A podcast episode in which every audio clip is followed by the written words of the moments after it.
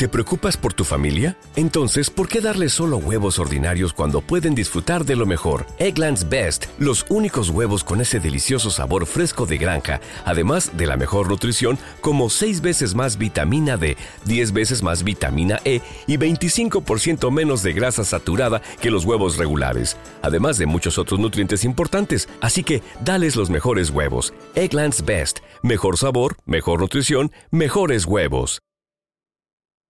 Up all night on my mind got me thinking. Wanna stay, can you give me a reason? I don't think so. I don't think so. Llevará Lagunar alerón en su coche. But I'm not sure she can love someone back the way they love her. I don't think so. I don't think so. Llevará raya corre más en el Escort. If you wanna go, you can leave. Seguridad vial con Ribe Kids y José Lagunar. ¿Qué tal, don José? Buenos días. Hola, buenos días, Rafa. Raya corre más, tú sabes que si dibujas una raya negra en toda la parte superior del automóvil, capó, techo, parte trasera, tal, eh, que lo divida en dos longitudinalmente, ganas 40 caballos. Por eso se llama raya corre más. ¿Esto lo conoces? Conozco el mito, Rafa, pero a ver, más allá de la, de la ironía y la retranca, todos sabemos que todo ese tipo de cosas, por supuesto, no afectan en absoluto ni a la dinámica del vehículo, ni a su potencia, ni absolutamente a nada. Yo, si me lo permite, Rafa, me gustaría seguir con el hilo de ayer, porque me preguntaste al final del programa por qué la maniobra de esquiva, la maniobra del alce, se llama así.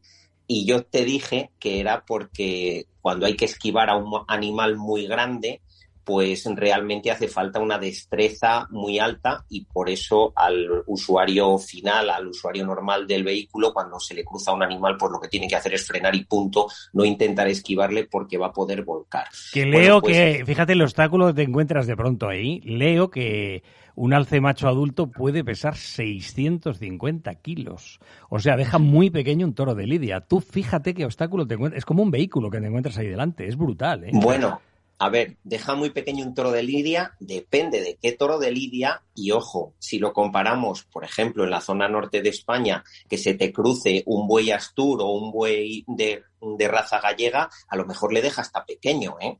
Así que. Sí, porque el buey este a lo mejor pesa, y no es muy descabellado pensarlo, lo mismo que un Fiat Uno. Es decir, de pronto aparece ahí en tu, en tu vista un obstáculo descomunal, un obstáculo contra el que no puedes chocar. Bueno, entonces cuéntanos, cuéntanos. Bueno, pues en 1997 un periodista del mundo del motor de una revista muy conocida sueca volcó un Mercedes clase A cuando intentó esquivar un alce. Desde entonces esto había pasado un montón de veces, pero nunca le había pasado a un periodista del mundo del motor precisamente probando un vehículo nuevo. Desde entonces se hizo una prueba no oficial, no es para homologar coches, ni mucho menos, se hizo una prueba que se denominó la prueba del alce o prueba de maniobra de esquiva.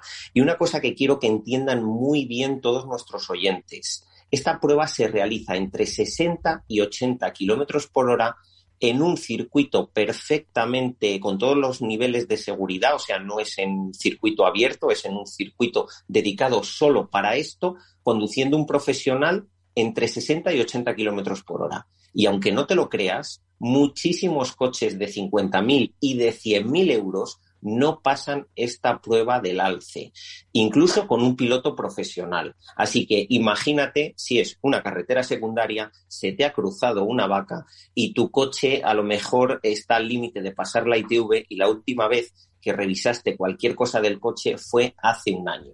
Claro, el cóctel es explosivo y realmente la posibilidad de que vuelques es altísima. Y tú me hablas de que estrictamente de que no consigue pasar el coche la prueba por condiciones de estabilidad cuando vuelca o cuando se sale de la vía también, o en qué casos me dices que no ha pasado el examen. Eh, o bien cuando vuelca o bien porque se sale de la vía. Que claro, si estás dentro de un circuito y se sale de la vía, lo que tira son los conos. Si estás en la vida real, pues ahí no tienes conos, tienes un guardarraíl, tienes un pino, tienes los coches que vienen en sentido contrario. Al final, el vuelco es muy espectacular, pero realmente es muy fácil tener un vuelco si realizamos una maniobra de esquiva en una carretera convencional, como pasó a los chicos de Iscar el otro día. Claro, y luego es muy importante también que si he conseguido esquivar el alce, Supongamos que soy un piloto súper experto, entonces se trata de si el vehículo lo logra esquivar, ¿no? Primero, esquivar. Y segundo, cuánto tardo en volver al mundo, ¿no? ¿Cuántos metros o decenas o cientos de metros tardo en volver a tener una trayectoria segura y tal, ¿no? Esa es la historia, ¿no? Sí, y es que además para hacer esa maniobra de esquiva, dependiendo de por dónde nos venga ese animal grande, es muy probable o prácticamente imprescindible invadir el carril contrario. Y ojo, una carretera convencional, en el carril contrario, no lo cortan como en el circuito para que no venga nadie. Puede venir alguien, con lo cual podemos llegar incluso a provocar un accidente de impacto frontal contra otro vehículo que puede venir a lo mejor a 80 kilómetros por hora. Sí, pero entiendo que, aunque sea solo en condiciones de, laboratorio, de circuito cerrado y, y, especialista, claro, pero es muy útil la prueba del alce entonces. Sí, sí, no, la prueba del alce es muy útil, pero lo que sería útil es que también a los conductores que nos sacamos el permiso de conducir y de vez en cuando deberíamos hacer un reciclaje de nuestras actitudes a, la hora de conducir que también nos enseñaran un poquito a hacer técnicas básicas de maniobra de esquiva, porque si no tenemos esas técnicas básicas es que la vamos a liar parda, eh, Rafa, o sea, la vamos a liar parda seguro. José, que flota por ahí la posibilidad de hacer cursos para perfeccionar nuestra conducción, es decir, en la autoescuela básicamente nos enseñan a probar el carné, para ir completamente seguros no estaría de más un curso, eso se puede hacer, ¿no? A ver, Rafa, eh, no es que se pueda hacer.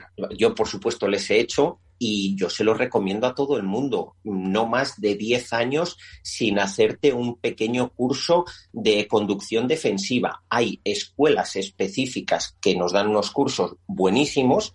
Tiene un coste económico, por supuesto, pero es que incluso voy a dar una alternativa más a nuestros oyentes que es gratis. Si los oyentes están un poquito pendientes de las redes sociales y de las webs de alguno de los fabricantes de coches que hay en España, es incluso en pandemia, es relativamente habitual que hagan eh, demostraciones de vehículos en circuitos. Y siempre que hay una demostración de vehículo en un circuito, hay alguna prueba que nos va a ayudar a mejorar nuestra habilidad y nuestra técnica de conducción. Yo la última vez que he hecho un cursillo de estos, que no es un cursillo al uso, eh, ha sido con Volkswagen en el Jarama. Pero si nuestros oyentes están pendientes, seguro, seguro que en prácticamente todos los circuitos de España hay algún tipo de prueba de este estilo que es gratuita y quien se lo pueda permitir, por supuesto, una escuela de conducción, una mañanita y bueno, ya verás cómo mejoran una barbaridad. Desde que entras a las nueve de la mañana hasta que te vas a la una, es un conductor totalmente diferente. Por ejemplo, en Ilunion pueden aprender. Esa es una buena escuela de conducción con la que me une mucho conocimiento de amistad, ningún interés económico, pero en Ilunion hay una escuela de conducción muy interesante. Gracias. Y para despedirnos, don José. Pues algo súper importante y que no hace falta ir a una escuela de conducción. Si nos cruzamos con un animal y al final hay un accidente o hemos visto un accidente, por favor, que todo el mundo conozca y practique la conducta PAS. Lo primero es proteger Proteger significa poner los triángulos de señalización, significa poner la señal V16. Lo segundo es llamar al 112. Por favor, al 112, identificar el kilómetro en el que ha sucedido el incidente. Y por último, y solo si sabemos, socorremos a los heridos. Así que ojo con este tema, que esto es súper sencillo, conducta paz, protejo, aviso, socorro, porque si no protejo el accidente, después puede haber otro accidente y el problema se puede multiplicar. Poner los triángulos, dejar el coche bien fuera de la vía para que no pueda entorpecer, llamar al 112, todo eso lo primero, hay que hacerlo lo primero y luego socorrer solo si sabemos. Y un tema importante, si hay un niño dentro de un sistema de retención infantil en ese accidente, dejarle dentro del sistema de retención infantil hasta que vengan los equipos de emergencia.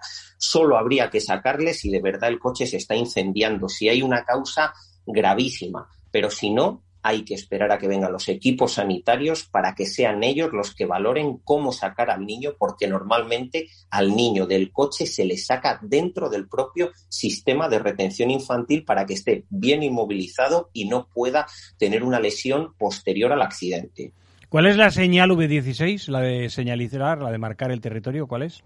La señal V16 es eh, esta señal luminosa que habremos visto en las noticias muchas veces, que es circular, tiene unos 5 centímetros de diámetro, lo ideal es llevarla en la guantera y cuando tenemos cualquier problema bajamos la ventanilla, ¡pum!, la pegamos en el techo y es una señal luminosa naranja giratoria pequeñita que se puede llegar a distinguir en condiciones en nocturnidad o cuando está anocheciendo incluso a 500, 600 metros de distancia. Gracias, José Lagunar. Ribekids.com, ahí pueden encontrarlo. El orden de los factores altera el producto. ¿Es lógico que nuestra humanidad nos lleve a primero ayudar al, al accidentado? No. Primero es paz, y por eso es así la palabra. Primero es proteger la zona eh, en segundo lugar, avisar a los servicios de socorro porque cada segundo cuenta. Y en tercer lugar, a socorrer si sabemos, si no es un caso médico complicado o vemos que no sabemos cómo hacerlo. Gracias, hasta la semana que viene. Hasta la semana que viene.